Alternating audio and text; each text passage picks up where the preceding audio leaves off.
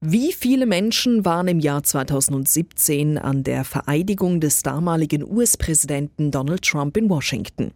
Um diese Frage drehte sich ein skurriler Streit. Höhepunkt fand dieser Streit heute vor sieben Jahren, als die damalige Beraterin des Präsidenten Kellyanne Conway zu Gast im Fernsehsender NBC war und sagte, Our press secretary gave alternative facts to that, but the point remains Alternative that there's facts?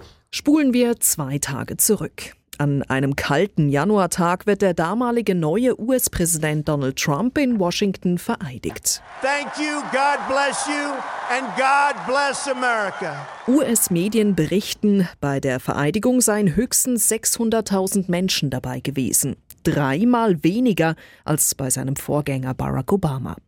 Sie belegen das mit Luftaufnahmen aus den beiden Jahren, auf denen die Unterschiede der Menschenmengen deutlich zu sehen sind.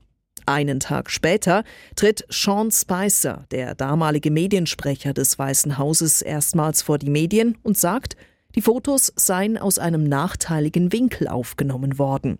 Denn This was the largest audience to ever witness an inauguration, period. es sei das größte Publikum, das es je bei einer Vereidigung gegeben habe, so der Mediensprecher, und er untermalt das mit Zahlen. We know that 420,000 people. 420.000 Menschen hätten an diesem Tag die Metro in Washington genutzt, im Vergleich zu 317.000 bei der Vereidigung Obamas, so Spicer.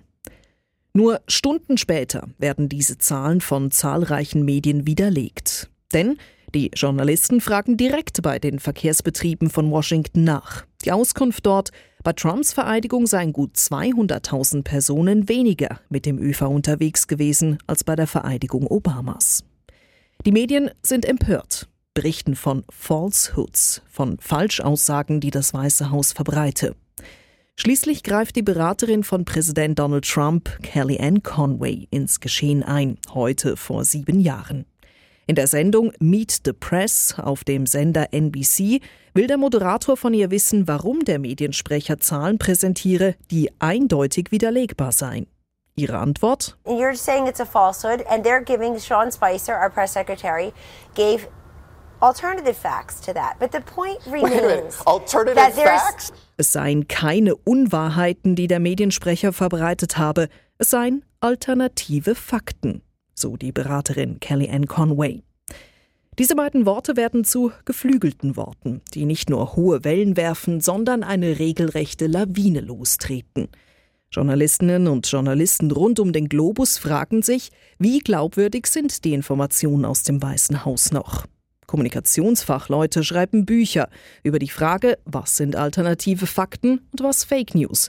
Und eine ganze Reihe von Politikwissenschaftlerinnen und Wissenschaftler sprechen von einem Angriff auf die Demokratie. Denn was kann man der Politik noch glauben?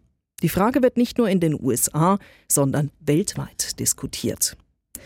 Zu besonderer Aufmerksamkeit kommt die Aussage alternative Fakten im deutschen Sprachraum. Eine Jury findet, mit dem Begriff werde versucht, Falschbehauptungen salonfähig zu machen und kürt ihn deshalb zum Unwort des Jahres 2017.